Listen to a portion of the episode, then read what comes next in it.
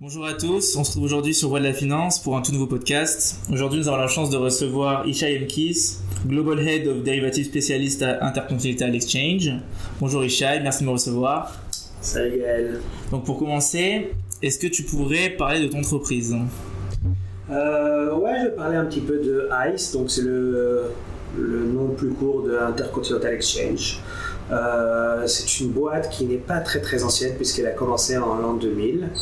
Elle, euh, c'était une boîte qui a commencé en tant qu'exchange, donc euh, pour ceux qui connaissent un petit peu les marchés financiers, il y a un contrat de futur qui est très très connu qui s'appelle Brent. Et c'est l'un des premiers gros contrats de ICE. Euh, après, ça s'est développé, euh, ça a racheté d'autres exchanges, ça s'est développé dans le clearing, euh, et, au, bout d'un moment, ils sont devenus l'un des plus gros groupes d'exchange. Ils ont racheté le New York Stock Exchange. Euh, Wall Street, l'immeuble. Euh, donc euh, aujourd'hui, c'est l'un des plus grands groupes exchange au monde. et ils ont fait un, virage très intéressant environ en 2014, donc à peu près une quinzaine d'années après leur existence, où ils se sont développés dans une nouvelle voie. Ils ont racheté euh, des boîtes dans le market data. Donc, grosso modo, faisant la, faisant la, concurrence à Bloomberg, à Reuters. Euh. Euh, et, et, donc, c'était les premiers qui, qui ont fait ce virage-là. Ils ont été suivis par d'autres boîtes pour, dans, le, dans le mixed exchange et data il y a plusieurs raisons pour, euh, pour ce virage, mais donc ils se sont développés dans la market data et ils ont, euh, ils ont racheté à l'époque euh, une société qui s'appelait Super Derivatives, qui était une société basée en Israël, dans laquelle je travaillais. Et donc du coup, je me suis retrouvé à travailler pour ICE. Ok. et, après, ils se sont développés, ils ont, ils ont, ils ont fait d'autres choses chez ICE. entre autres, aujourd'hui, il y a, y a, une autre verticale qui s'est ouverte et, et, dans laquelle ils, ils se sont euh, focusé sur euh, digitaliser euh, les mortgages aux États-Unis. Ok. Et un business un peu à part. Un peu à part entière. Et donc, toi aujourd'hui, c'est quoi ton rôle? Alors aujourd'hui, au sein de, de, ICE Data Services, donc la partie data de ICE, il y a une branche qui s'appelle ICE Data Derivatives. Et donc, c'est tous les, tous les le monde des dérivés euh, au sein de, de, ICE, Data Services. Euh, je suis responsable global euh, de toutes les équipes qui, qui font du, qui sont spécialistes sur le sujet. Ok. Donc grosso modo, chaque fois qu'il y a des questions assez spécialistes sur le sujet des dérivés, ou alors qu'on va pitcher un deal ou une solution à telle ou telle société, sont les gens qui vont pour, euh, pour designer la solution et, euh, et la faire fonctionner. Et, euh, et, donc, tu as évoqué le, virage de ICE vers la data. Ouais. Qu'est-ce que la data, elle apporte? Euh, bah, c'est assez intéressant parce que quand tu entends le, le, gars qui a monté ICE au départ, c'est pas un gars de la finance. Ok. et, et, il a regardé ce qui, ce qui a amorcé son, son passage à la data, c'est qu'il a regardé ce qui se passait dans le monde et qu'il a regardé que les plus, les plus grosses boîtes du monde, ce sont des boîtes de data, que ce soit Facebook, que ce soit Google, euh, etc. Les, les, grandes boîtes dans, dans ce monde aujourd'hui sont des boîtes qui vendent de la donnée de la donnée sur les personnes. Et il s'est dit, bon, moi je suis pas dans le monde du, euh, du, euh, du, mass market, moi je suis le monde dans la finance. Qu'est-ce qui, qu'est-ce qui est équivalent dans mon monde à moi? Et donc du coup, il a fait ce virage-là en rachetant des boîtes dans la data. Dans la data, ok, spécialisée dans la donnée financière Exactement. Donc euh, la, la, data de base auquel tout le monde, tout le monde pense, c'est que lorsque tu vas, je sais pas, sur Yahoo Finance, sur Google Finance, tu vois le prix d'une action. Exactement. Et, et ce prix-là, il bouge. Mais il faut le faire venir, euh, ce bruit-là qui bouge de quelque part. Ça, c'est de la data. D'accord Et donc, toutes les données qui sont derrière, toutes les données qui sont euh, disponibles, tu verrais sur Bloomberg. En réalité, Bloomberg, on voit comme un terminal. C'est pas un terminal, c'est une boîte de data parce que le terminal, c'est juste un moyen de livraison. Mais ce qu'ils vendent, eux, c'est la data qui est à l'intérieur. D'où l'articulation qui est entre ces deux mondes-là. Exactement. Et, euh, et dans ce rôle-là, qu'est-ce qui te plaît le plus? Euh, Ce qui me plaît le plus, c'est de parler aux clients. Ça, c'est ce qui me plaît le plus. Euh, c'est très intéressant de voir. Quand, quand- quand tu bosses dans une boîte spécifique, euh, supposons que tu vas bosser demain chez HSBC, d'accord? Tu connais que la vision d'HSBC dans le monde, donc tu vas un petit peu parler peut-être avec BNP ou avec Ouais. Société Générale, mais tu auras ta vision HSBC. Lorsque tu es de l'autre côté, du coup de mon côté à moi, euh, tu as la possibilité de voir HSBC et BNP et également une corporate qui va faire euh, des produits euh, des produits dérivés ou alors tu vas voir euh, Gunvor qui est un gros euh, trader de commodities ou tu vas parler avec des asset managers, des hedge funds. Enfin bref, c'est assez vaste et donc du coup tu as une meilleure vision de ce qui se passe dans le monde de la finance comme ça. Alors tu es un peu Ouais. déconnecté par rapport au marché parce que c'est plus haut dans le marché que, que quand tu es devant euh, ton Bloomberg à regarder les prix qui bougent toute la journée. Par contre, tu as une vision plus vaste de ce qui se passe dans le business. Parce que toi, tes clients, du coup, c'est une- ça représente une plus large palette. Et eux, quand ils viennent te voir, quand ils viennent voir Ice, qu'est-ce qu'ils demandent? Qu'est-ce qu'ils qu'est-ce qu'ils cherchent en fait? Qu'est-ce que vend en fait Ice? Alors, euh, ce, que, ce que nous on fait, Ouais. hein, ce que moi je fais dans mon groupe à moi, c'est-à-dire dans le groupe des dérivés. Euh, demain, tu vas avoir un client qui veut traiter. euh, alors, tu me parlais de, de ta page, tu m'as dit que tu avais fait des explications sur ce que c'est qu'un straddle. Exactement. Ok. Un straddle, c'est un produit qui est OTC, c'est un produit qui ne se traite pas sur un exchange. Mhm. ok Et toi, tu connais que ah bah si tu prends, euh, je sais pas, si tu prends la formule Black and Scholes, Ok. tu l'appliques à ton straddle, tu vas sortir un prix. On est d'accord. Ouais. Seulement dans ta formule Black and Scholes, tu as une donnée qui n'existe pas, qui est la donnée qui s'appelle la volatilité. D'accord Ouais. Tout le reste, les taux d'intérêt, le machin, l'expiry, tout ça, tu connais, puisque ce sont, ce sont des données statiques. Par contre, tu as une donnée qui est dynamique qui s'appelle la vol, la volatilité. Alors, d'où tu la sors cette volatilité? Soit tu l'estimes, soit tu l'implicites. Qu'est-ce que ça veut dire tu l'implicites? Ça veut dire que tu la cherches sur ce qui a déjà été traité. Tu regardes combien le marché traite cette Ouais. chose-là. C'est une donnée implicite. Cette donnée-là, elle a énormément de valeur, puisque cette donnée-là, c'est ce qui va te permettre de savoir c'est quoi le prix de ton straddle. Ouais, exactement. Ok, c'est ce qu'on voit. Ok, ah, ok, super, bah, c'est très bien expliqué. Et, euh, et donc, pour- C'est le début. Après, bon, tu, Ouais, après, j'imagine que ça, as- ça se fait sur as- plein de produits. sur n'importe plein- quoi, des dividendes implicites, euh, com- combien une, euh, combien t'as de corrélation entre entre deux, deux stocks par exemple. Alors tu vas regarder les corrélations historiques que tu sais faire, tu prends sur Excel de, de, de time series et puis tu regardes sur un an c'est quoi la corrélation. Mais ce qui est plus intéressant, c'est de savoir combien le marché price de corrélation entre ces trucs-là à un an devant. Ok. D'accord Ça, ça se passe dans les marchés et donc du coup tu peux l'impliciter et savoir quelle est ta corrélation implicite. Ça, et donc en fait, votre plus-value, ça c'est votre data. Et c'est de la donnée, exact. ok, c'est votre data et c'est la manière d'utiliser aussi, j'imagine, parce qu'il y a beaucoup de boîtes maintenant qui. Après, après, on a beaucoup d'outils euh, Ouais. autour de ça, mais, mais l'idée première, c'est la base de tout, c'est de démarrer à partir de la donnée. Ok. Et euh, bon, maintenant, on va, on va revenir un peu plus sur ton parcours. On va, on va, on va, voilà, maintenant penser, on va voir comment est-ce que tu as fait pour arriver aujourd'hui à ce poste-là chez ICE. Donc, euh, où est-ce que tu as étudié et quelles ont été tes premières expériences professionnelles? Ouais. Alors, euh, j'ai étudié euh, à l'ESC Reims. Euh, Qui est aujourd'hui Néoma. que je connais pas le nom, je n'ose pas le dire. Des fois, je me trompe, tu vois. Ah, C'est bien. Euh, donc euh, voilà, j'ai commencé là-bas. Euh, j'ai, euh, j'ai, j'ai, j'ai- bon alors tu sais, tu fais le parcours des écoles de commerce, hein, puisque tu y es, on te fait un corps euh, truc, et puis après tu as une Ouais, sorte. tronc commun et après tu- Voilà, tronc commun, puis après tu as ta spécialisation. J'ai pris spécialisation finance des marchés. Ok. Euh, plutôt que finance d'entreprise, ça m'intéressait plus la finance des Ouais. marchés. Euh, je pensais que j'allais apprendre des choses intéressantes. C'est fou que ce que tu apprends à l'école, ça va te servir à rien derrière. mais, mais, mais par contre, ça, ça, ça t'ouvre l'esprit pour, pour être. euh, Ouais. Pour, pour savoir un petit peu, pour mapper un peu les choses dans le monde. Donc euh, j'ai commencé là-bas. Euh, juste après mes études, euh, je cherchais un job de trader. D'accord. Euh, j'ai eu du mal à trouver à Paris. mais C'était, je suis sorti, euh, je suis sorti en 97-98.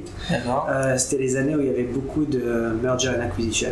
Telle boîte qui a acheté telle boîte, etc., etc. Et donc du coup, il y avait vachement moins de postes. Les gens ils ne prenaient pas de junior à l'époque. Donc euh, j'ai un petit peu galéré à trouver un job. Puis j'étais un peu fixé sur le front office. Je voulais absolument aller en front office. Puis comme ça se faisait pas, je me suis dit, ah bah tiens, j'avais un pote qui était parti à New York et je me suis dit, je vais partir, Bon, je veux partir aussi, je vais voir ce qui se passe là-bas. Alors je suis parti d'abord deux semaines, j'ai envoyé des. CV. Pendant deux semaines, j'ai envoyé des CV. Et euh, et il y a un gars qui m'a dit, ok, je t'embauche. Ok, trop, ok. C'était trop sympa. Ouais, et donc, ouais. du coup, je me suis dit, ok, très trader. bien. Pas en tant que trader. À l'époque, euh, on, faisait des private placements. C'était euh, du- un, un peu du brokerage, Ok, euh, de l'intermédiation. ok, d'accord. Euh, et donc euh, ce gars-là me dit bah viens bosser. Ok très bien, euh, tu démarres. Alors j'ai démarré, alors tout en pas, de tout en pas. Ouais, je pensais que j'allais passer euh, six mois à New York, apprendre un peu mieux l'anglais, puis rentrer, tu vois. Et puis une fois que ça se calme, euh, rentrer avec une petite expérience. Puis je suis resté trois ans parce que ça, ça se passait bien pour moi dans cette boîte-là. J'étais bon, j'ai passé mes examens là-bas parce qu'il faut passer des examens aux États-Unis, okay. ce qu'on le Series 7 et Series okay. 3. Euh, j'ai très bien réussi les examens, ils étaient un petit peu étonnés. euh, la boîte que, que j'étais, j'ai- j'avais pratiquement les meilleures notes qu'ils aient jamais vues. Euh, j'ai bossé comme un malade. Je, je me suis dit, tu peux pas le rater ce truc-là, Ouais. bah, si tu rates, tu rentres. J'ai- tout appris par cœur, par cœur. Ouais, bah, derrière, ça a payé. Euh, ah ouais. Et donc du coup, euh, je suis resté, je suis resté trois ans. Ça s'est bien passé. C'était très sympa. Mais bon, après, euh, j'ai, j'ai voulu me marier, donc. Donc, il fallait changer de. donc fallait, fallait rentrer proche de la famille. Ouais. proche des parents, etc. Je suis rentré à Paris. j'ai travaillé pour la Barep, qui n'existe plus aujourd'hui. Non, C'était- c'est dire en tout cas. C'était une filiale de Société Générale qui était spécialisée dans tout ce qui était stratégie alter- alternative, ça s'appelle. Donc, grosso modo, c'est le business des hedge funds. Ah, en France, ça s'appelle pas comme ça, les euh, investissements alternatifs. ou, euh, Bon, bref, et donc du coup, c'est ce qu'ils faisaient à la Barep. Euh, euh, embauché là-bas pour, euh, pour faire de l'e- l'exécution au départ. Et, et bon, comme je parlais pas trop mal anglais, Ouais, ouais, on me mettait très souvent devant les clients. Ok. Donc, euh, chaque fois qu'il y avait des clients anglophones, euh, c'était souvent moi qui allais représenter le fonds sur lequel je bossais. Ah, donc presque un, un bout de sales. Euh, oui et non, parce que y- on avait des sales qui vendaient. euh, donc j'ai toujours été à la marge du sales, mais proche. On avait des sales qui vendaient vraiment le fonds. Bon, moi j'étais gérant de fonds, mais par contre je. Euh, je, je parlais j'expliquais ce qu'on faisait, quoi. Je- J'expliquais le, le, le fond de, de, de, de la stratégie. Et donc, comme il fallait que, que je comprenne mieux la stratégie, j'ai commencé à mettre mes mains dedans. Ok, très bien. Et, euh, et puis, c'est sympa. Ouais, bah, Donc tu, euh, on, on- on gérait un fonds de ce, qu'ils appellent de aujourd'hui ils appellent ça un fonds systématique ou un Ok. fonds, comment ils appellent ça? Algorithmic trading. D'accord? Grosso modo, ça veut dire que tu demandes à une machine de regarder des, de regarder des time series et te dire euh, si le marché va monter ou va descendre. D'accord? Donc tu mets en place des stratégies comme ça. C'était vachement intéressant. Donc j'ai commencé à mettre précurseur ma tête, ma tête dedans. Ah Bah, non, à l'époque ça existait. Ça a commencé à exister ça dans les années euh, 80, 1980. Ah oui, d'accord. Aujourd'hui, on parle un peu. J'ai vu, j'ai vu récemment avec l'IA. euh, Ouais, aujourd'hui on met des trucs euh, euh, gros dessus et puis quand ça a commencé, ça a commencé ce qui s'appelle du low latency. D'accord? Ça veut Ok. dire que tu traites, euh, disons, une fois par jour, une fois par semaine, etc. C'est que tu vas regarder des tendances à long terme. C'est ce sur quoi j'ai travaillé. Après, il y a eu un deuxième virage dans ce monde-là, de l'électronic trading, où, où, où les, les machines, elles traitent en temps réel. D'accord Donc, euh, c'est c'est- c'est plutôt... Elle passe des ordres elle-même. Si, donc euh, le vrai job là-bas, en fait, c'est c'est un, c'est un job de IT. Il faut, être très bon en informatique parce qu'il faut pouvoir lire le marché très très vite et exécuter très vite avant les autres.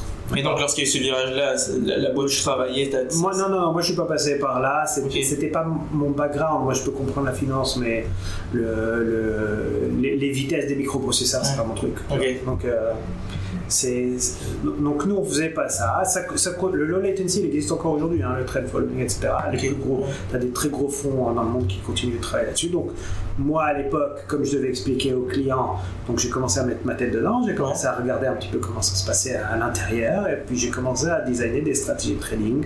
Ok. Et, euh, et là-dessus, sur ce, sur ce travail-là que j'avais effectué, j'avais été embauché chez Breven Howard.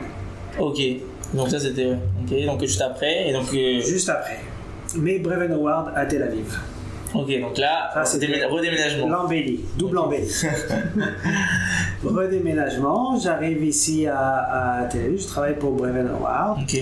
Euh, J'y ai passé un an et demi, puis euh, 2008 est arrivé, Voilà. euh, crise. Euh, les, donc là, marchés, les marchés me, font très mal. je, je- j'ai pas, pas très bien performé, on va dire, et donc du coup, euh, j'ai perdu mon job chez Breven Award. Ok. Et donc à ce moment-là. Une grosse remise en question. Une grosse remise en question. Et à l'époque, la vraie question pour moi, c'était bon, euh, t'as fait, euh, t'as fait t'as fait Brevan, c'est c'est pas mal, t'as été trader, t'as une vraie expérience. Tu retournes à Londres ou à Paris ou à New York, ou euh, tu restes à Tel Aviv. Et euh, je me suis posé ces questions-là pendant euh, quelques bons mois quand même. Ouais. Et, euh, et je suis arrivé avec la conclusion que je vendrais des falafels sur la place s'il faut, mais je partirai pas d'ici. Ok. Donc il y a comme un choix aussi géographique. euh, Ouais. Et puis euh, et puis et puis, puis c'était. Attends, j'étais marié, j'avais deux gosses. Je voyais la qualité de vie qu'on avait ici, que mes enfants ils évoluaient dans un cadre qui me plaisait bien. Euh, c'était pas important ce que je, ce que je faisais, c'était plus tellement important ce que j'allais faire. Ok, donc en fait 2008 c'est presque un, un moment où vous êtes dit ok la, la, euh, la carrière ça passe maintenant en, en En second plan en fait. Plan. Ouais, je vais te dire le. À l'époque, je devais avoir quoi 35 ans. Et, et, euh, je pense que c'est un, c'est un tournant dans la vie où, euh, où tu te rends compte que le, le travail, il n'y a pas que ça dans la vie. D'accord Donc, Ouais. Quand on est jeune, tu es très focusé sur ta carrière, je veux réussir, je veux Ben. machin, je veux avoir un bon job, je veux avoir un bon job, je veux bien gagner ma vie, etc. Puis à un moment, à un moment donné, tu te dis, euh, tu comprends que le bonheur, c'est pas forcément ça. Et que si jamais tu es heureux, bah, ta carrière, ça va bien se passer. Et, Et, la- euh, pas l'inverse. Et, hein. et c'est drôle, ouais, c'est pas, c'est pas du tout l'inverse, hein, parce que t'en as beaucoup qui, qui là sur la carrière, de carrière. Donc euh, c'est ça, c'est voilà. Donc le, le premier objectif, c'est c'est de se dire voilà, je veux être bien dans la vie, donc je veux avoir un cadre de vie qui me plaît, etc., etc., et un job qui me plaît forcément. Et puis si, si t'es bien, c'est vrai, comme je l'ai dit, si t'es bien dans ta vie, ça se passe bien dans ton job. Et peu importe ce que tu fais, si, si tu es talentueux, euh, tu retomberas sur tes pattes. Ouais. Tu apprendras et puis tu retomberas sur tes pattes.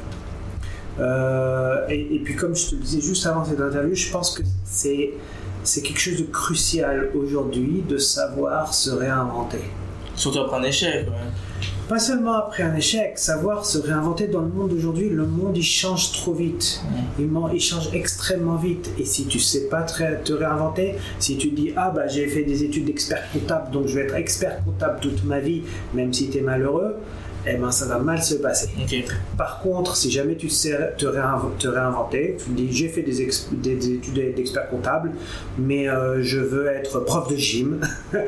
eh ben c'est pas grave, ça peut être bien, c'est c'est ça qui te, fait, qui te rend heureux, c'est ce que tu dois faire. Et tes études d'expert comptable vont toujours t'aider, ça va être quelque part dans ta tête. Donc j'ai gardé un mindset de trader tout, tout au long de ma carrière, je travaille avec des chiffres, je travaille avec des, Ouais. des données, et, euh, et, et je fonctionne aussi de façon systématique. C'est-à-dire que je vais regarder euh, les choses que je fais, je vais mettre Ouais. en place des systèmes, parce que c'est ce que je sais faire. Ouais. Mais donc après 2008, le, comment dire, le, le boulot que tu as eu après, c'est plus trader.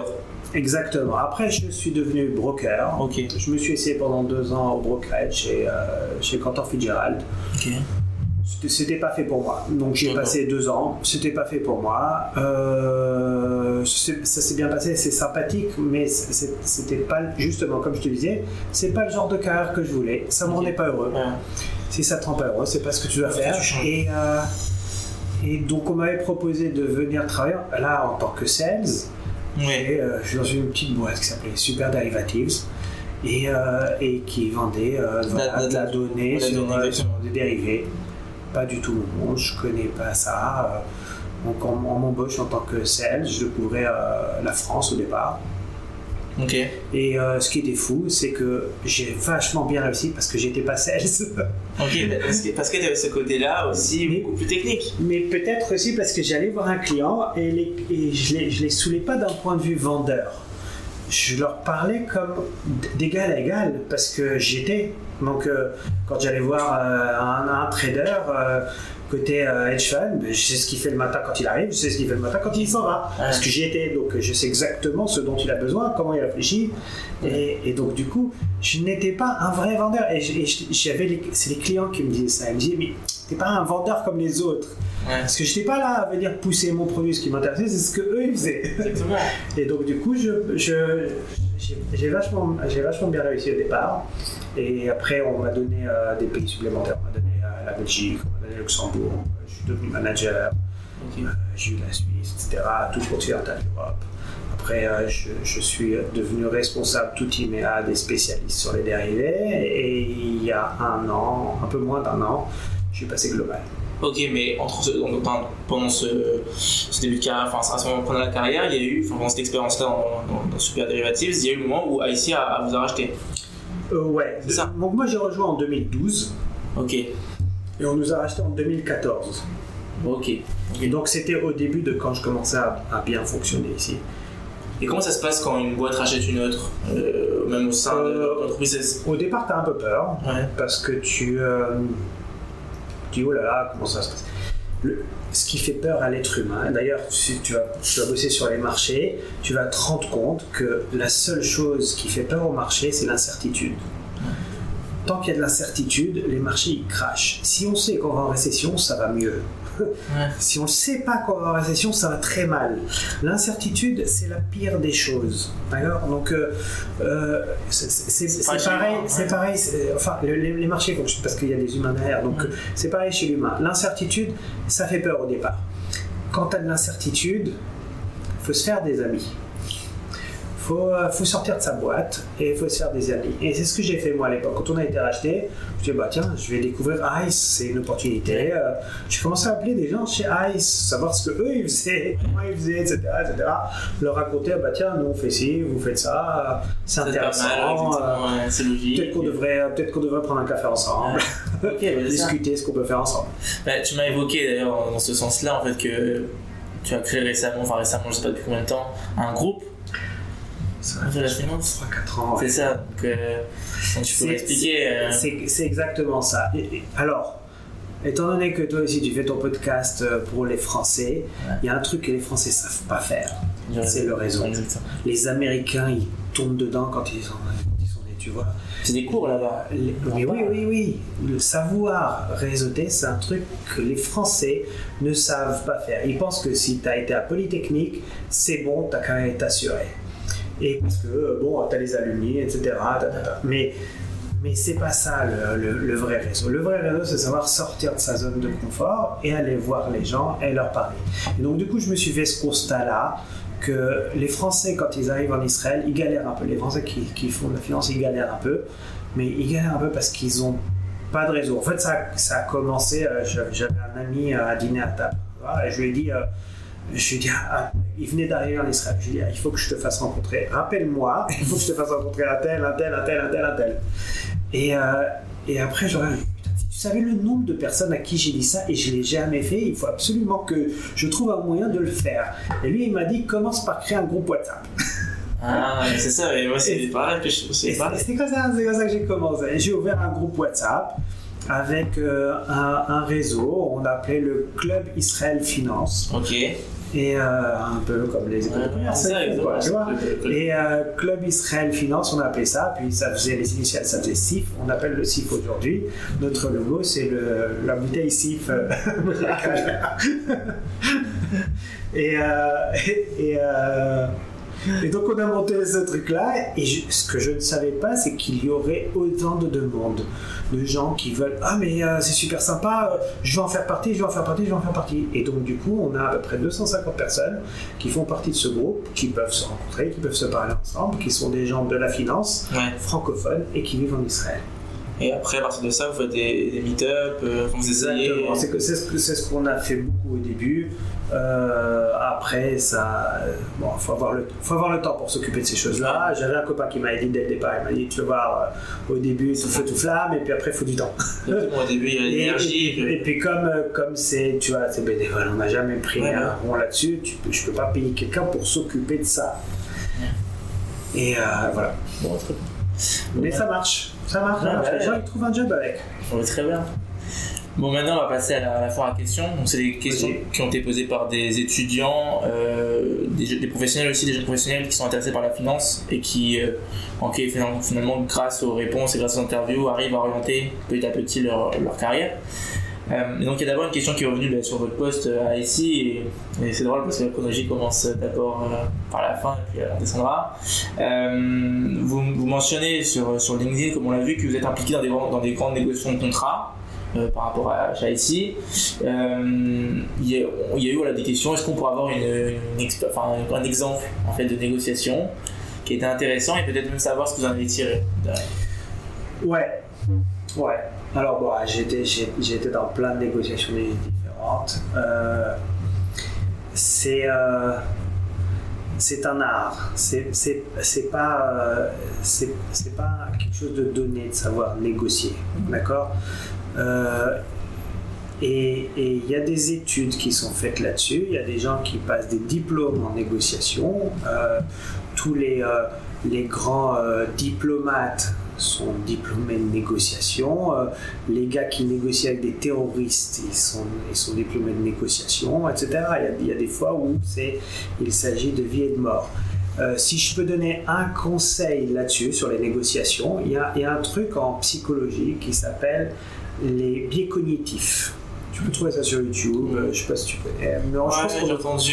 je pense qu'on devrait en- enseigner ça en école de commerce. Les biais cognitifs, ce, ce sont les biais que les êtres humains ont sans le savoir.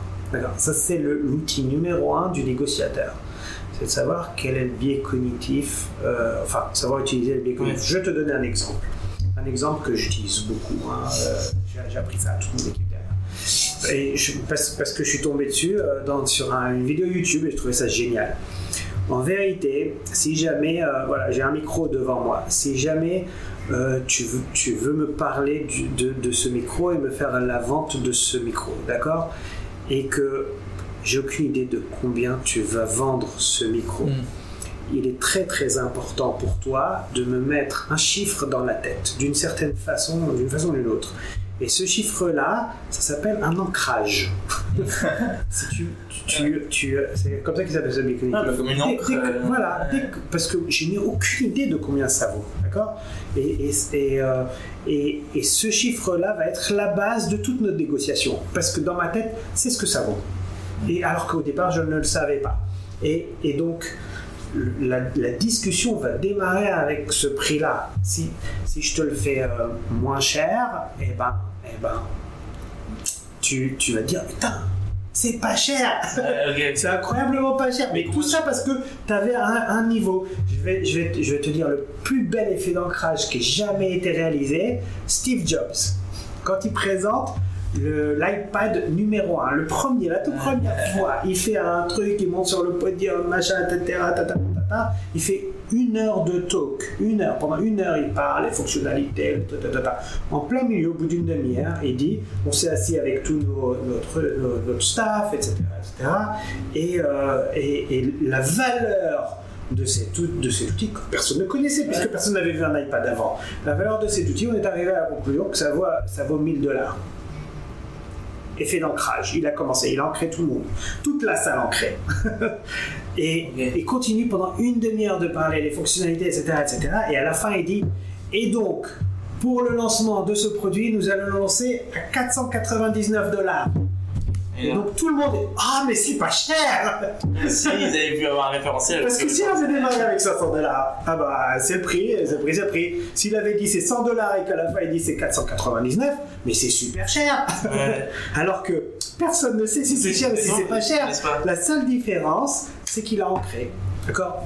C'est un, c'est un outil d'ancrage. Donc les biais cognitifs sont, et il y en a plein comme ça. Des- Et, et donc les biais cognitifs sont euh, des, des- des systèmes d'ancrage. Dans les négociations, euh, on les utilise pas mal. C'est important également de. C'est important également de, savoir ten- tenir euh, son côté. Si jamais un jour tu fais de la vente dans, dans, ta vie, euh, tu, verras que très souvent les mauvais vendeurs sont des vendeurs qui pensent. Alors, Il y, a, il y a le truc classique, l'adage, le client est roi, d'accord? Peut-être le client est roi, mais si jamais tu te penses inférieur au client, tu as déjà perdu la négociation. Ouais, Ok. Tu as démarré, tu es, déjà en perdant. Ouais. Si tu démarres à sa hauteur, si tu sais qui- où tu es toi ou lui, c'est autre chose. Et, et tu dois lui faire, lui transmettre cela. Peu importe où tu es, même si tu es le plus junior des juniors, si tu arrives et, et, et le, tu présentes comme le junior, t'es personne. Par contre, si tu arrives et tu, tu présentes ou tu donnes l'effet que tu es quelqu'un d'important, eh ben, les gens ils veulent négocier avec quelqu'un d'important. Ils veulent pas négocier avec. euh, c'est le truc classique quand tu vas machin et que, que là ils te, ils te prennent la tête, tu dis je peux parler au manager, je peux pas te parler à toi. D'accord? Ok, ça s'explique. Et, euh, et donc dans cette carrière-là, là ça- c'est intéressant parce qu'en même temps tu as ce côté-là, pas sales mais plus contact client, mais on a vu aussi que dans ta carrière tu as eu un côté un peu plus technique, plus mathématique. Euh, donc j'ai noté que lors de ton passage chez Breven Award, tu avais mis en œuvre ou tu avais travaillé euh, donc sur un modèle mathématique. Euh, est-ce que tu peux en dire plus? Et comment est-ce que ça a aidé finalement l'entreprise à peut-être diversifier son portefeuille? Ouais, donc ce que je te disais tout à l'heure, c'est que en systematic trading, d'accord, tu mets en place des, des systèmes ou euh, des algorithmes qui vont t'aider à traiter, d'accord? Je vais te donner un, exemple assez simple. Si jamais tu veux, euh, si jamais, si jamais tu veux suivre une tendance, D'accord. Ok? Euh, Donc le marché il, il continue de monter. Mais tu sais très bien qu'en tendance, va monter un jour, descendre un autre jour, etc. Mais la tendance elle est à la hausse. C'est comme ça qu'ils parlent tous les jours à la télé. La tendance est à la hausse. Tu peux avoir une très mauvaise journée, mais la tendance est à la hausse, d'accord? Et comment est-ce que tu, tu définis cette tendance-là? Il, faut que tu aies une idée. Alors supposons que tu prends euh, euh, 10 jours. Ben, tu vas faire une moyenne de ces 10 jours du prix de ces 10 Ouais. jours et tu vas regarder comment on est aujourd'hui. Est-ce qu'on est au-dessus de cette moyenne-là ou au-dessus Donc je suis au-dessus de la tendance ou en dessous de la tendance, on est d'accord Ouais. Ce qui est génial avec les maths, c'est que tu peux en plus faire du glissant. C'est-à-dire que je peux faire là, cette moyenne-là, je peux la calculer sur les 10 derniers jours constamment en glissant. Et donc chaque fois que je serai supérieur, ça s'appelle une moyenne mobile hein, Ouais. En, technique. 50. Voilà, exactement. Ça s'appelle une moyenne mobile. Donc chaque fois que je serai au-dessus de cette moyenne mobile, de cette moyenne glissante, je serai dans une tendance à la hausse. Si je suis en dessous, je suis dans une moyenne, euh, une, tendance à la baisse. D'accord? Donc si ça se poursuit, etc., tu as des systèmes de trading qui te disent si tu es au-dessus, tu achètes, si tu es en dessous, tu vends. Ouais, mais souvent, euh, je me rappelle avoir lu des, des articles ou même des, des posts, bon, je sais pas ce que ça vaut, mais lorsqu'en fait euh, le, cours se rapprochait de la moyenne mobile, euh, la M20 ou la moyenne mobile sur euh, 50 jours, il y avait une sorte de rebond, mais c'est quoi? C'est psychologique, c'est. Ça peut être psychologique. C'est très difficile de savoir comment est-ce que les gens réa- réagissent à l'analyse technique. Mais tu peux supposer que si jamais tu es proche de la moyenne mobile, tu vas avoir peut-être un rebond parce que tu es toujours dans une tendance haussière et que ça ne risque pas de casser à la baisse. Par contre, si tu passes en dessous, c'est que tu as changé de tendance. D'accord? Et donc, du coup, t'as- comme je t'ai dit, tu as des systèmes de trading. Mais si tu regardes dans le fond sur ce que c'est, qu'est-ce qu'on est en train de faire? On est en train de prendre des données ouais. d'accord, des données passées, et je suis en train d'essayer d'en tirer une conclusion, d'accord? De- d'en tirer une stratégie, d'en tirer un, comme, que- un, Tendance. un effet, un effet, c'est que j'ai regardé la donnée, j'ai mon action, d'accord, j'achète ou je vends, ok. Ça, ça s'appelle un système, un système, que ce soit de trading ou d'autres choses, ça s'appelle un système. Le fait d'avoir travaillé comme ça dans, dans ma vie, c'est ce qui fait que je fonctionne aujourd'hui. Aujourd'hui, je regarde les données, je regarde combien on a fait de ventes sur le mois dernier, combien on a fait de ventes sur l'année dernière, où sont les régions que ça marche, que ça marche pas, pourquoi, comment, etc. Ce sont des données. Puis à la sortie, ça c'est mon input, à la sortie, j'ai une action, ma stratégie. Et il y a beaucoup de gens qui travaillent comme ça, ça s'appelle euh, travailler en, en stratégie. Ouais, avec- ce sont des à base de données. Ouais, objectifs, des critères objectifs. Exactement. Euh, c'est comme ça que je fonctionne. Aujourd'hui, c'est encore comme ça que je fonctionne parce que ça, ça enlève le côté émotionnel de la décision. Ouais, bah, c'est- enfin, intéressant parce que là, récemment, je lisais des articles sur euh, un fonds qui a été géré par une IA pendant quelques temps et qui finalement euh, a eu des résultats bien plus intéressants que que des, des, des, gestionnaires de fonds, on va dire, actifs. Et, bah, et en fait, ils expliquaient que c'était le fait que l'IA, en fait, n'a pas, entre guillemets, pas d'émotion et peut-être qu'en fait aujourd'hui le, plus grand risque pour un trader ou pour, euh, pour un gestionnaire de fonds, c'est l'émotion. C'est évident. Mais c'est une donnée de base du trading. Ça veut dire que si tu traites avec ton argent, tu vas perdre. si tu traites avec l'argent de quelqu'un d'autre, tu as moins d'émotion, tu as moins de chances de perdre. Traiter avec son propre argent, et c'est pour ça que tous les euh, père de famille qu'on est portefeuille, etc., ils perdent. On le, montre d'un point de vue psychologique, c'est que dès que ça monte un chouïa, oh super, c'est la fête, je revends, j'ai gagné de l'argent, etc. Mais le truc, il peut perdre 10%, 20%, 50%, et ça va revenir, ça, va remonter, ça va remonter, ça va remonter. En réalité, ce que tu fais, c'est que tu as pris tes profits beaucoup trop tôt et, tu gardes tes pertes extrêmement longtemps. Donc ça, c'est la stratégie de trading la plus mauvaise qui existe. D'accord? Donc dès que tu as de l'émotion, tu es, fichu en réalité. Et, les meilleurs traders, moi j'en ai, j'ai vu des, excellents traders. Les meilleurs traders sont, sont pas ceux qui ont raison le plus souvent, sont ceux qui savent couper quand ils ont tort. Ils savent réaliser quand ils ont tort très très vite. Et, ça, c'est les meilleurs traders au monde. Parce que avoir raison, personne n'a raison 100% du temps. Mais par contre, quand tu, tu perds, quand tu perds du temps à reconnaître que tu as tort, tu perds énormément d'argent. Ok. Et euh, il y avait une question euh, dans la fois question, c'était euh, comment est-ce que comment est-ce que dans les entreprises dans lesquelles tu travaillais, tu sélectionnais finalement les investissements que tu allais faire Là, j'ai l'impression euh, d'avoir compris qu'en fait, tu sélectionnais par rapport à des critères objectifs, par rapport à ta data. Et il y avait une question aussi, c'était est-ce que cette vision-là, elle a évolué à travers le temps? J'ai l'impression que pas du tout. En fait, euh, tu fais confiance à ta data. j'étais formé comme ça. Ouais. J'étais formé comme ça. Je fais confiance à la data. Mais en même temps, tu as, as, d'autres écoles. Hein. Warren Buffett, la, légende, eh ben, lui, il regarde pas la data. Quand il va, il investit très très gros dans des boîtes il regarde la boîte. il va sur le terrain. La société. Il, appelait les secrétaires. Est-ce que c'est comme ça? Je ne sais pas si c'est vrai ou pas. En tout cas, la légende a dit qu'il appelait les secrétaires des, des, des, des, compagnies et leur demandait est-ce que vous êtes content de travailler là-bas? Si oui, pourquoi? Et, et c'est comme ça qu'il décidait s'il allait investir ou pas. Il savait s'il y avait une bonne ambiance, pas une bonne ambiance, si les, dirigeants étaient bons, s'ils n'étaient pas bons, si c'était des, idiots, etc. Donc, c'est une autre façon d'investir. Ça, ça c'est du, du, vrai investissement fondamental. Moi, je n'ai pas été formé comme ça. Ah non, c'est très bien aussi. Chacun son école. Et, euh, et d'ailleurs, dans cette, dans cette, dans cette vision-là de travailler sur la data, j'imagine qu'avec aujourd'hui, avec les avancées technologiques et l'avènement de l'intelligence artificielle, j'imagine que en fait euh, ça, ça, aide en fait dans cette euh, compréhension euh, du marché par la data. Est-ce que aujourd'hui tu vois des différences? Parce qu'aujourd'hui on fait quelque chose qui aujourd'hui la conscience est très tôt, très très récent l'IA. Mais peut-être que toi tu vas me dire en fait non, ça fait des années qu'on utilise ça. non, l'IA c'est extrêmement récent et on est tous là à réfléchir comment est-ce que on va l'utiliser dans notre domaine, tout le monde. Oui. D'accord? Soit nous, les autres, etc. On est tous là à se demander est-ce que c'est relevant pour moi ou pas? Parce que, parce que bon, euh, c'est une machine qui peut réfléchir à ta place et qui peut réfléchir beaucoup, beaucoup plus vite. Donc euh, c'est assez euh, c'est grisant. toutes ces avancées technologiques, comme j'ai dit, le, founder de ICE, quand, quand il a fait son virage, c'était donc il y a 7-8 ans, c'est super smart parce qu'il a vu que la donnée avait de la valeur pendant des années, personne n'avait aucune idée que la donnée avait de la valeur. La donnée, c'est le truc que tu, tu donnais gratuitement. C'est tiens, ah ouais, tu as besoin, tiens, je te donne de la donnée. Et aujourd'hui, ça a extrêmement de valeur. Avec l'avènement a aussi encore plus. Encore plus, donc ça, ça, va, ça va continuer exactement. Tant que tu n'as pas de données, tu ne peux pas travailler. Et si tu as de la donnée, tu peux, tu peux commencer à travailler.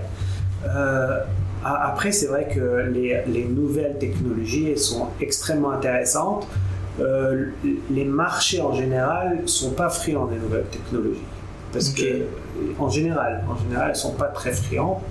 Parce qu'on n'aime pas les black box, on n'aime pas que tu comprends pas, on n'aime pas euh, le truc. Tu, tu, disais, on mettait, mettre un, une IA à être trader, euh, c'est pas évident parce que tu, quand tu sais pas ce qu'il fait, bah, tu n'es pas très confiant. Ok. Et une question est revenue, c'est plus par rapport à pas du coup à ce côté technique là, mais plus par, on va dire, la, grande photo. Tu as énormément voyagé, on, travaille, on a parlé de New York, on a parlé de Paris, on Tel Aviv. Est-ce que tu as vu des différences euh, dans la de travailler Ouais. Et euh... Ouais. Et, et euh, dans deux semaines, je pars au Japon pour la première fois. Je vais rencontrer des clients là-bas. On m'a dit c'est le monde à l'envers. Donc, euh, je, donc je, je, découvre. D'accord? Et, et ça aussi, c'est quelque chose de crucial. C'est la culture, elle, est fondamentale dans le relationnel. Et, on ne peut pas négliger ça.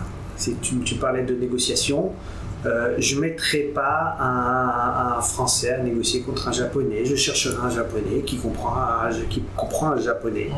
D'accord? Je peux lui enseigner tous les biais cognitifs que je veux. Il, faut qu'il ait la culture. Ça, ça c'est un truc de base. Et, et, euh, et, et c'est euh, c'est un autre conseil. Si, si, je dois donner un conseil aux jeunes, c'est un autre conseil. C'est, on va venir. Faut, faut voyager, il faut voir d'autres cultures parce que c'est une richesse. Euh, une, fois, j'avais vu un, truc sur, sur une sorte d'étude sur le fait que le langage, il façonne ton cerveau. Donc, quand tu parles français, tu réfléchis pas pareil que quand tu parles japonais. Tu réfléchis pas pareil. Donc c'est comme si tu as une machine et une autre machine. Ils réfléchissent complètement différemment. Le cerveau ne fonctionne pas de la même façon. Par la langue déjà, c'est ça. Juste par la langue. C'est que le début de la culture. Mais bon, c'est le, truc fondamental de la culture. Euh, c'est crucial ça. Ça, c'est quelque chose de crucial parce que si tu, si tu veux connecter, si tu veux avoir une relation avec quelqu'un, que ce soit euh, personnel ou professionnel, il, faut pouvoir réfléchir comme lui réfléchit. Et tu ressens ici en Israël que les gens réfléchissent de manière différente? Complètement. En Israël, c'est complètement. Je peux pas travailler avec les Israéliens. Mais je, suis français, tu vois. J'ai bossé un moment à, à, New York, et donc je comprends très très bien la mentalité américaine. C'est une, une, mentalité avec laquelle je peux travailler. Avec les Israéliens, en négociation avec les Israéliens, c'est un enfer. C'est un enfer. Je je veux pas négocier avec eux. C'est un enfer c'est pas agréable. Il y a pas de, c'est pas agréable. J'ai, j'ai, négocié avec des Turcs.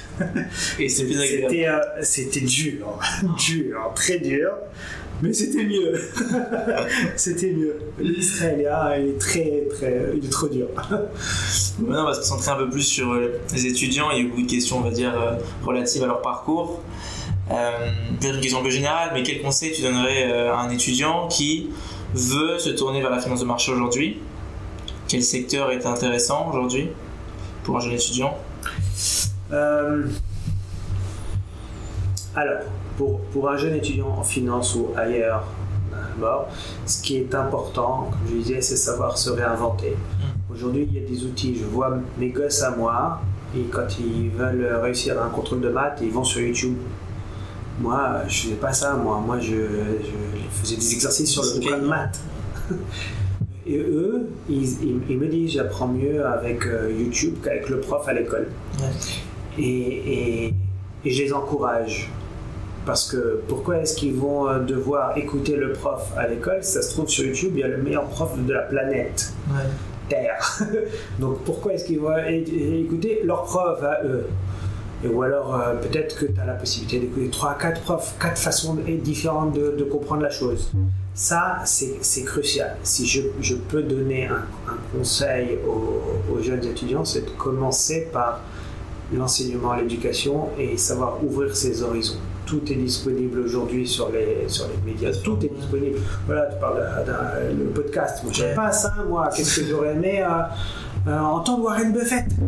je vais essayer de le contacter. Allez, allez bah, essaie de le contacter. Si tu arrives à choper l'interview, si tu arrives à choper l'interview, je suis avec toi. mais mais je, je plaisante pas. secrétaire, je vais demander. Je plaisante pas. Aujourd'hui, oui, c'est disponible. Aujourd'hui, tu peux l'entendre parler. Moi, ça, ça m'arrive de passer des heures à entendre parler Bernard Arnault. C'est un mec qui est ultra intéressant. Et, il a une, une, autre expérience de la vie. Il sait des choses.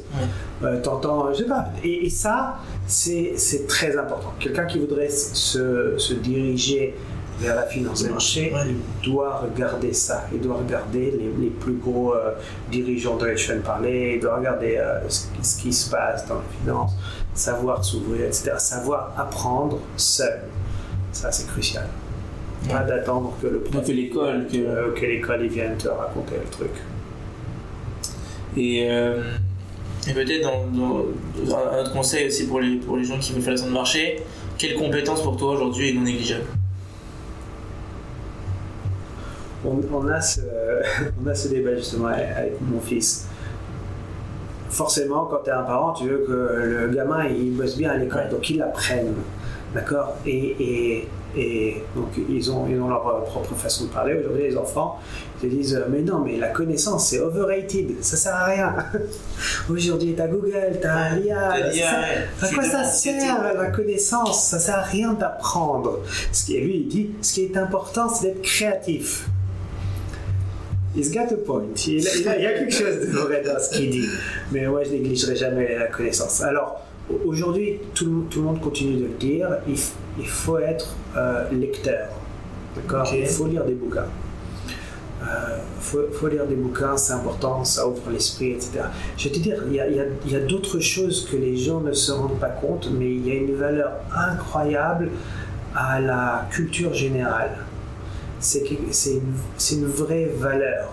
Et, euh, et, et euh, ah, ça hors, gens, hors, le champ de la finance. Mais... Beaucoup de, ouais, exactement. Beaucoup de gens négligent de ne pas savoir c'est quoi la physique quantique ou de ne pas savoir, euh, je sais pas, euh, comment les ornithorynques ils, ils mangent. Ouais. Bon, ça, c'est de la culture générale. Il y a, il y a des, et, et, euh, et, donc ça, c'est la connaissance. Et, et, donc quand je, je, suis dans mon débat avec lui, je dis, tu te rends pas compte, mais la culture générale, c'est ce qui fait que tu peux avoir une discussion avec quelqu'un. Parce que si, si, si tu es là et tu n'as pas de quoi parler, eh ben, un truc, tu, tu peux utiliser un, un tu peux utiliser un, un soit un média ou, ou, ou un, un, point de départ, mmh. mais, mais la discussion va très très loin s'il y a cette culture générale. Et du coup, ça, ça a créé des liens aussi. Voilà. Donc, du coup, culture générale, culture générale sur, le, sur la finance, c'est très important. C'est important de savoir ce qui s'est passé dans les années 70, dans les années 80, ouais. comment, euh, comment JP Morgan il est devenu JP Morgan. C'est important de savoir ça. C'est de la culture générale, c'est de la connaissance. Et après ça, c'est vrai que la créativité, c'est très important. Il a raison. Il y a, a quelque chose de très important dans la créativité je suis persuadé que ça doit, il doit avoir des moyens de stimuler la créativité. Ouais, c'est compliqué. Ouais. Qui... Il doit avoir des moyens de stimuler la créativité, mais, euh, mais c'est quelque chose d'important. Ok, on va revenir sur, euh, peut-être comme la dernière question, la dernière question, on va revenir sur cette, la carrière, carrière en finance. Il y a une question qui est revenue. Euh, qui est revenue. Tu as travaillé sur divers actifs. Euh, Aujourd'hui, euh, quel type d'actif pour toi représente euh, le, plus, euh, le plus grand potentiel Good question. Mm. Mm. Bon, il y a, y, a y a un trend là sur le, ce qu'on appelle ESG. Vous devez avoir des cours sûrement là-dessus. Sustainability Finance. Surtout en Europe avec toute la législation qui se. Ouais. Il y en a qui diraient ça. Ce serait la réponse facile. Mais comment est-ce que tu capitalises sur, euh, sur ces investissements J'y crois pas. Compliqué. Ouais. dur parce que j'y crois pas. personnellement, je n'y crois pas. Je, je, pense que la diversité, c'est quelque chose qui, qui, donne de la richesse, oui. Euh, mettre des métriques dessus, c'est euh, c'est pas, pas gagné c'est pas gagné. Donc, euh, même, si même si par la loi on, on l'impose. C'est par la loi on te l'impose. Donc, ça, tu, sais ce, tu sais ce que c'est qu'un self-fulfilling self prophecy? Tu vois ce quoi? C'est lorsque tu dis Oh, euh, faut acheter bleu parce que le bleu ça va marcher. Alors tout le monde dit Ah ouais, il a dit faut acheter bleu, alors j'achète bleu. Ah, et donc du coup, et donc du coup, le bleu, ça marche. Tu dis, ah bah je t'avais dit. Okay, Regarde, le bleu, ça marche. Je l'avais prévu. Et non, t'as rien fait rien du tout. T'as, t'as, T'as créé un engouement, comme, commencé euh, le truc. comme Elon Musk qui mettait sur Twitter acheter cette, euh, cette. Ouais. Est-ce que, est-ce que l'ISJ c'est un self-fulfilling prophecy? Je crois. Ok. Maintenant, c'est vrai qu'il y a des vraies questions derrière. hein. Tout le monde est au courant qu'il y a, il y a des problèmes avec la planète, euh, que, Bien sûr. etc. Donc, C'est que ça Il y a- quelque chose de. il y, a une, il y a une réalité derrière. Ouais. Maintenant, est-ce que c'est euh, est-ce que c'est ça le next big thing? Je- Personnellement, je ne crois pas des masses. Mais toi, mais- qu'est-ce que tu crois? Moi, je crois que, que la- le stade prochain, ce sera euh, euh, la moralité. Je vais, je je vais t'expliquer. euh, Bon, c'est un peu long, hein, c'est un peu long, mais je, mais mais je vais, je vais te donner. euh, Ouais. je vais te, je vais te donner les, euh, les grandes lignes. J'ai lu un. Alors, si, ah, tu devrais interviewer Ethan Gallagher. J'ai lu un truc qu'il qu'il avait écrit trouvais faut, faut le suivre sur, euh, sur LinkedIn. Moi, je le suis. mais Bon, c'est un, un copain. Euh, il, il avait dit, euh, il avait dit, à l'époque, il y avait des gens qui travaillaient, et puis donc, euh, euh, quand euh, l'humanité a commencé, ce qu'il fallait, c'est avoir euh, de la force, Mm. la force physique. Parce que la force physique, c'est ce qui permet de faire beaucoup de choses en travail, par exemple soulever des cailloux, ou euh, je sais pas, casser des trucs, euh, construire des trucs. euh, je suppose que les premiers rois, c'était les plus forts, d'accord? Et, euh, et donc, comme dit mon fils, la force, c'était overrated au bout d'un moment, parce qu'on s'est rendu compte que l'intelligence, c'était mieux. D'accord? Et donc, le next big thing, c'était l'intelligence. Et donc, aujourd'hui, on s'en fout que quelqu'un il est fort ou pas. Ce qui est important, c'est à quel point il est intelligent. Parce que c'est pour ça que tu l'embauches. Tu l'embauches pas parce qu'il est, fort physiquement. Euh, euh, s'il est fort physiquement, ça va, ça va pas l'aider à aller loin dans la vie. Par contre, s'il est extrêmement intelligent, ça va l'aider à aller loin dans la vie. Ouais, Et donc, du coup, Ethan Galam, c'est lui qui a, qui lancé ce truc-là, et j'y crois. il, il, euh, dit, euh, il dit Bon, bah, maintenant que l'intelligence, c'est overrated, parce que tu as l'intelligence artificielle, Ouais. qu'est-ce qui va rester? Et, euh, et il dit Peut-être que. Et je, je commence à sentir le, le move. hein. Peut-être que tu n'embaucheras plus les gens en fonction de leur intelligence, tu embaucheras les gens en fonction de si c'est des gens bien. S'il a une bonne moralité, si c'est un type bien, ou si c'est quelqu'un qui n'as pas envie de travailler. Et ben peut-être c'est ça. C'est intéressant, mais derrière, par exemple, les investissements verts. Il y a une idée de morale derrière. C'est de- vrai, mais comment tu, comment tu juges euh, la moralité de quelqu'un? Comment est-ce que tu mets une, une note dessus? Est-ce qu'en ESG, tu peux faire un truc comme ça? Est-ce que tu peux dire, ah bah tel patron, euh, Elon Musk, euh, très bas de moralité, je vais vendre Tesla Oui, non Hmm. Dur, dur de savoir. Mais maintenant, euh, peut-être qu'il y a des gens qui le connaissent vraiment. La, la vraie, vraie question, c'est est-ce que c'est vraiment quelqu'un de bien, quelqu'un de généreux, quelqu'un de bon avec sa femme, euh, Ouais. quelqu'un de, quelqu'un de moralement euh, valable? Et, et, et donc, du coup, je, je pousse ça, et Ouais, on sûr, parler, je pousse, je pousse l'idée. L'autre fois, j'étais dans un taxi. D'accord. Et, et j'ai pris le taxi. Et le gars, il avait une note de 4,99 sur 5. D'accord? Et il était dégoûté d'avoir perdu le 5. Il avait 5 visiblement. Et il était dégoûté, il était tombé à 4,99. Et euh, bah, ça m'a fait penser après à Uber, machin, etc. Et je me suis dit, le gars, le chauffeur de taxi, il est noté sur sa moralité. Parce que c'est les gens qui le notent. Donc il est noté en réalité sur 4,99 ou sur 5. C'est, c'est pas seulement à quel point il conduit bien, ou à quel point il est fort physiquement, ou à quel point il est intelligent pour couper la route, etc. Mais c'est surtout de savoir à quel point c'est quelqu'un de bien. Ou ok, c'est plaisant de, de faire un, un- un trip avec lui. Et en général, c'est pour ça que tu mets un 5 quand tu sors Ouais. du taxi. Parce Parce que le mec, il a été sympa. Ça va toi Pas, pas parce qu'il a conduit plus vite ou mieux, ou qu'il s'est mis arrêté au feu, ou qu'il a freiné Ouais. moins sec. Ouais, non, je pense que Plus ça. parce que, parce que tu, tu lui donnes une bonne valeur morale. Donc, est-ce qu'on va. Il y a un, je sais pas tu connais Black Mirror, mais tous les. Ouais, ouais, tout le monde connaît, voilà. ouais. Voilà. Il y a un truc comme ça sur les notations des gens. Et donc, ça Mais c'est ça, mais en fait, en même temps- Est-ce qu'un jour on va, noter, on va noter les gens Peut-être. Mais on voit ça en en Chine. Ah oui, ensuite. Parce que c'est un, un pari qui est intéressant. On peut dire qu'on va dans un sens positif. Parce que... Ouais, en Chine, ça nous fait très très peur. Mais, Exactement. mais est-ce qu'un jour j'aurai une note sur ma tête Et après, les impôts, on paye en fonction de notre moralité, etc. c'est Ouais, compliqué. Est-ce qu'un jour on aura une, une note sur notre tête en fonction de notre moralité Et peut-être c'est ce qui va faire que tu seras embauché. Mais par contre, c'est évident que dans toutes les boîtes, en tout cas c'était pas comme ça quand j'ai commencé à travailler, dans toutes les boîtes aujourd'hui, il y a ce qu'on appelle des, euh, des d'éthique, non? Ouais, les core competencies, Ouais. d'accord? Et, et dedans, il faut être quelqu'un euh, d'éthiquement moral. Ouais. Donc tu fais passer des tas de training euh, pour savoir si. Euh, pour t'apprendre la moralité, pas voler, pas, Ouais, pas, pas truander et tout ça. Et donc, euh, et donc oui, tu as, ce, t'as- t'as ce côté-là qui, qui, est, qui est poussé de plus en plus. Il a peut-être raison, ce sera peut-être le, le next big thing. Là, que l'intelligence sera overrated et que La moralité, tout ce qui nous la reste. moralité, elle, elle sera euh, propulsée à la hausse. Parce qu'à l'époque, tu t'en fais chier, hein, tu prenais les polytechniques, ben, tu l'embauches. Ouais, Tu regardes pas si c'est quelqu'un de sympa ou si c'est un fou furieux. ouais. Et bon, voilà, on arrive à la fin de la fin de la question. Euh, souvent, on termine comme ça, sur un mot de la fin. Ouais. Est-ce qu'il y a quelque chose que tu n'as pas évoqué, que tu aimerais évoquer euh, Un conseil, un livre à conseiller Quelque chose qui te vient en tête euh, Une petite leçon pour ces étudiants-là qui nous écoutent Euh, faut pas avoir peur. Faut pas avoir peur. Il y a, il y a des virements dans la vie, il y a des feux dans la vie.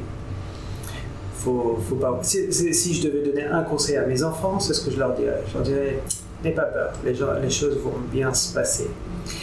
Euh, et, je réinsisterai sur la notion de euh, le bonheur c'est peut-être la première chose à regarder. Il y a beaucoup de choses aussi sur Internet là-dessus, sur qu'est-ce qui fait le bonheur, comment est-ce que tu est-ce que tu as des indicateurs qui- que tu peux c'est du bonheur. Euh, il y a des choses qui existent, c'est c'est quelque chose de, de- qu'il qu'il faut pas négliger et, et, et vaut mieux commencer tôt que tard. Voilà le mot de la fin. Ouais, Merci beaucoup euh, dans ces bureaux. Euh, C'était un grand plaisir de t'avoir. Et, euh, et voilà, donc euh, merci pour tout. Avec plaisir.